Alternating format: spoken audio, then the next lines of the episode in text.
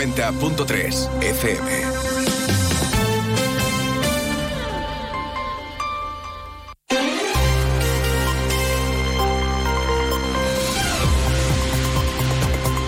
Más de uno Jerez.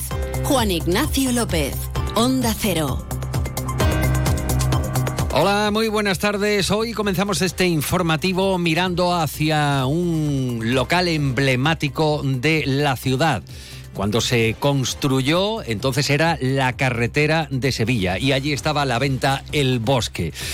Y desde los años 50 el restaurante El Bosque ha sido un buque escuela en la gastronomía jerezana, pero llegó 2017, llegaron los malos tiempos y pegaron el cerrojazo. Ahora se concede la licencia de obras para rehabilitar el histórico restaurante y volverlo y devolverlo a la vida, en este caso de la mano del estrella Michelin jerezano Israel Ramos. La reapertura podría ser una realidad este año, aunque lo cierto es que el local se encuentra muy deteriorado después de siete años cerrado y en algunos periodos ocupado y hasta vandalizado. Ahora se lo tratamos de contar con más detalle en este miércoles de ceniza, 14 de febrero. A esta hora tenemos en Jerez eh, alternancia de pocas nubes, sobre todo más claros, cielo muy despejado y 20 grados de temperatura. Vamos con otros asuntos de actualidad en forma de titulares.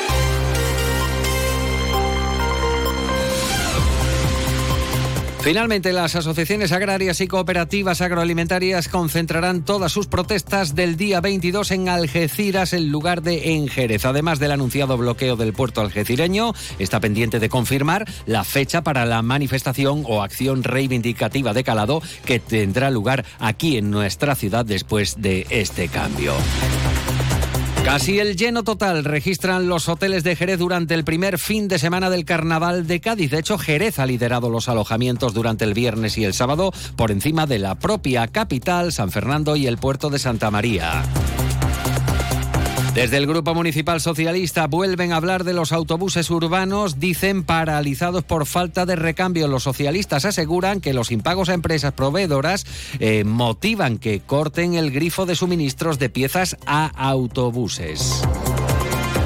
Antes de entrar en materia, vamos a conocer qué tiempo nos espera para las próximas horas. Para ello nos vamos hasta la Agencia Estatal de Meteorología. Javier Andrés, buenas tardes. Buenas tardes. Hoy en la provincia de Cádiz las temperaturas bajan en la mitad sur y se mantienen con pocos cambios en el norte. Máximas de 24 grados en Arcos de la Frontera y Jerez de la Frontera, 22 en Cádiz y Rota, 19 en Algeciras. El viento será moderado, ocasionalmente fuerte, de componente este, sin descartar rachas muy fuertes. Atención a últimas horas al viento costero de fuerzas en el estrecho. El cielo estará nuboso con nubes altas. Mañana tendremos a partir del mediodía precipitaciones moderadas. En el estrecho se esperan tormentas y no se descartan precipitaciones ocasionalmente fuertes. Atención mañana a las precipitaciones intensas con acumulados de 15 litros por metro cuadrado en una hora y a las tormentas en toda la provincia. Las precipitaciones pueden ser en forma de barro. Las temperaturas bajan. Tendremos levante moderado durante la primera mitad del día fuerte en el estrecho y el litoral atlántico y a partir del mediodía el viento será de poniente moderado con intervalos fuertes en el litoral atlántico y el estrecho. Es una información de la Agencia Estatal de Meteorología. Una de la tarde y 38 minutos. Un paso más para devolver a la vida uno de los restaurantes más emblemáticos de Jerez, El Bosque, en el Parque González Ontoria. El ayuntamiento ha autorizado la concesión de licencia de obras para rehabilitar el local. De momento desconocemos el concepto que el chef estrella Michelin, eh, Israel Ramos, dará al histórico negocio hostelero. Como ya les contábamos en Onda Cero, hace poco más de un año, el chef Israel Ramos, estrella Michelin, propietario de los restaurantes Albalá y Mantúa, se hizo con la concesión. Por delante, mucho trabajo. Hay que recordar que el histórico restaurante El Bosque, que data de los años 50 del siglo pasado, es de propiedad municipal. Sus fogones y dirección estuvieron regentados en la mayor parte de su historia por Alfonso Rodríguez hasta 2017, año en el que pegó el cerrojazo. Desde entonces el local ha estado cerrado al público, aunque se ha llegado a alojar ocupas. Las instalaciones del bosque están muy deterioradas y en algunas dependencias hasta vandalizadas. Por tanto, la puesta a punto del afamado restaurante no será cosa de dos días. Onda Cero GD Jerez ha podido saber que hay estructuras dañadas y que será una obra de envergadura, para lo que no bastará con pocos meses. En cualquier caso, se inicia la cuenta atrás para devolverle el esplendor devorado por la maleza durante los últimos siete años, como destaca el presidente de la Asociación Profesional Hostelería de Jerez, Alfredo Carrasco. La hostelería de Jerez y todo, toda la ciudad de Jerez está de enhorabuena con esta noticia, ya que bueno, eh, este restaurante, el restaurante El Bosque, uno de los restaurantes emblemáticos ¿no? de Jerez, uno de los restaurantes bueno, pues más señeros de, la ciudad, mm, no podemos permitir que llevara tantísimos años cerrado. Estamos de enhorabuena mm, toda la hostelería y Jerez porque que sea un cocinero mm, tan emblemático para, para la ciudad y para todos nosotros que nos vemos reflejados, ¿no? La parcela en la que se interviene tiene una extensión de 2.787 metros cuadrados de superficie, mientras que el edificio, que consta de dos plantas, presenta eh, una superficie de 933 metros cuadrados. La intervención, subrayan desde el consistorio, no modifica la superficie construida originalmente se lo venimos contando desde primera hora de la mañana. Excelentes datos turísticos en Jerez durante el primer fin de semana del Carnaval de Cádiz. Los alojamientos asociados a Oreca han rozado el lleno técnico. De hecho, Jerez ha marcado los mejores registros, llegando a superar el 96% de ocupación en sus hoteles durante el viernes y subiendo el sábado hasta el 98%.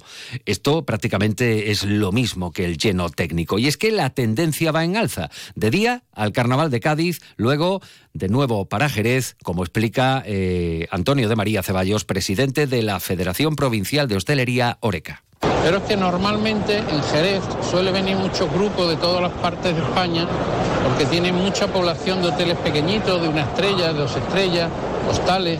Y entonces vienen mm, asociaciones, federaciones que hace ya muchos meses que lo tenían organizado y tienen reservado el alojamiento de un año para otro incluso y eso, bueno, pues hace que esos datos estén ahí presentes. Ellos vienen en sus autocares para ir hasta la ciudad de Cádiz eh, a, vivir el carnaval, luego se regresan en ese mismo autobús a Jerez y utilizan un poco Jerez como la plataforma para acercarse a Cádiz. Una de la tarde y 42 minutos. Escuchan más de uno Jerez. Noticias en Onda Cero. Se lo venimos contando también desde esta mañana. Decretada prisión comunicada para el presunto autor de un delito de lesiones el pasado domingo aquí en Jerez, en Vallesequillo 2. Cabe recordar que supuestamente el detenido, ahora en prisión comunicada, eh, golpeó con un martillo supuestamente en la cabeza a una joven hiriéndola de gravedad, por lo que ha tenido eh, que ser intervenida. Está la chica ingresada en el Hospital Puerta del Mar. Cambiamos de asunto radicalmente porque ponemos los ojos en el mes de marzo y es que entre el 1 y el 31 del próximo mes eh, comienza el proceso de escolarización en Andalucía y desde Marea Verde Jerez, defensores de la escuela pública, ponen el acento en la importancia del prestigio y la calidad de los centros educativos jerezanos. Subrayan desde Marea Verde Jerez que la educación es un derecho conquistado y no un negocio lucrativo. Se refieren a la pública como a una escuela escuela plural, coeducadora, participativa, democrática, crítica o que entiende la diferencia como riqueza. Y argumentan además la conveniencia de elegir la enseñanza pública por garantizar, dicen, la igualdad de oportunidades siendo compensadora de las desigualdades sociales. Por todo ello, Marea Verde Jerez recomienda elegir un colegio público para escolarizar a los hijos. Federico Miguel, Marea Verde Jerez. Se abre otra vez el proceso de escolarización entre el 1 de marzo y el 31 de marzo en la comunidad autónoma lógicamente también aquí en Jerez, y simplemente lo que estamos es lanzando un mensaje a las familias para decirles que cuando vayan a hacer la, la elección apuesten por el centro más cercano el centro educativo de su barrio, el centro donde estos niños y niñas van a poder encontrarse también con sus amigos y sus amigas. Desde la escuela pública pensamos que la educación no es un negocio, la educación es un derecho conquistado, un pilar fundamental del estado del bienestar, así que simplemente de nuevo invitar a todas las familias que a la hora de elegir apuesten y elijan la escuela pública que es la de todos y todas.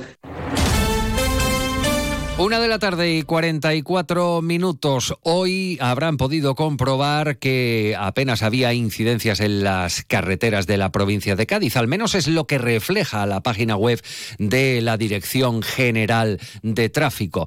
El próximo día 22 estaba prevista una concentración en Jerez con el anuncio de los cortes de las principales vías de comunicación. Finalmente, estas acciones de protesta previstas por las organizaciones agrarias y cooperativas agroalimentarias se van a realizar en el puerto de Algeciras. Y es que entienden los convocantes que de esta forma eh, el puerto algecireño es un sitio con más visibilidad para poder reivindicar la introducción de las llamadas cláusulas espejo o denunciar la competencia desleal de terceros países que entra precisamente por eh, el puerto de Algeciras. Miguel Pérez es el secretario general de COAG en la provincia de Cádiz. Creemos que es mucho más estratégico protestar ante la gran vía de entrada de productos exportados por parte de países terceros y creemos que allí va a haber una gran movilización y vamos a escenificar eh, de primera mano bueno que, que no estamos de acuerdo con los acuerdos con terceros países y que la política agraria comunitaria es la que permite que entren productos de fuera sin cumplir las mismas condiciones que nosotros tenemos que, que cumplir aquí. Vamos con más asuntos de actualidad en esta jornada y en el ámbito político. Desde el Grupo Municipal Socialista denuncian una vez más la gestión local del o la gestión del gobierno local al frente de la empresa municipal Comujesa que gestiona entre otros servicios los autobuses urbanos, el servicio de calas, el 010 o la ayuda a domicilio. Afirman los socialistas que se está acelerando el deterioro del servicio público de los autobuses apuntan que cada día hay varios vehículos de la flota averiados y paralizados, algo que subrayan desde el Grupo Municipal Socialista genera retrasos en las líneas. El portavoz socialista José Antonio Díaz indica que detrás está la falta de suministros de recambios por los impagos a las empresas proveedoras y detalla que a finales del año pasado ya denunciaban esta situación por los impagos municipales. Queremos alertar que hay cinco autobuses que están averiados y paralizados por la falta de recambio de suministro de piezas. La gestión caótica y nefasta del Partido Popular de la señora Pelayo se evidencia en los impagos a las empresas suministradoras de recambio, más de dos millones de euros que se le deben a estas empresas y esto está poniendo en riesgo la seguridad tanto de trabajadores como usuarios y peatones.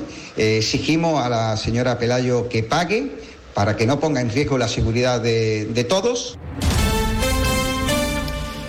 Y hablamos ahora de algo de verdadera importancia, el líquido elemento, el agua. Se fueron las lluvias, mañana puede que tengamos nuevamente agua con tormentas eléctricas, pero durante solo algunas horas. El caso es que las lluvias del pasado fin de semana han hecho que los embalses de la provincia aumenten eh, su capacidad en casi 33 hectómetros cúbicos eh, tras las lluvias llegadas con la borrasca Carlota. La capacidad actual eh, media es el 17%, es eh, cerca de dos puntos porcentuales más que hace una semana. No obstante, siguen casi a la mitad de la capacidad que presentaban, y esto es lo preocupante, hace un año, cuando estaban a casi el 32%. Eh, actualmente cuentan con 310 hectómetros cúbicos de agua embalsada sobre una capacidad de 1.820 hectómetros cúbicos. Hay que recordar que el año pasado presentaban un volumen de agua embalsada de 575 hectómetros cúbicos. El embalse de Guadalcacín, eh, con una capacidad total de 800 hectómetros cúbicos, es el mayor de la provincia. Actualmente se encuentra al 16%, con 129 hectómetros cúbicos de agua embalsada. Los siguientes con más capacidad de acumular agua eh, sobrepasan ya el 10% de su capacidad. Por ejemplo, el embalse de Barbate, con una capacidad total de 228 hectómetros, está eh, mm, bueno, pues con un 11,36%. Mientras que el de Zahara el Gastor, que tiene 222 hectómetros cúbicos de capacidad, está a menos del 7%. En la sierra, el de Bornos es el cuarto embalse con capacidad para embalsar más de 200 hectómetros cúbicos de agua y se encuentra al 12%. En cuanto a la zona del campo de Gibraltar, en Guadarranque se encuentra a casi el 31% de su capacidad embalsada. Y esto se lo contamos en el día de San Valentín, día en el que se ha abierto el plazo para participar en el sexto certamen de poemas y cartas de amor en buen trato, actividad con la que se invita al alumnado a, visibilidad, a visibilizar y reflexionar sobre la construcción de relaciones afectivas en buen trato como estrategia de prevención de la violencia de género. Hasta aquí la información local, se quedan con más información en compañía de Onda Cero. En la realización técnica ha estado Pepe García. Esta la pueden volver a escuchar en unos minutos en ondacero.es. En Onda Cero, Noticias de Andalucía.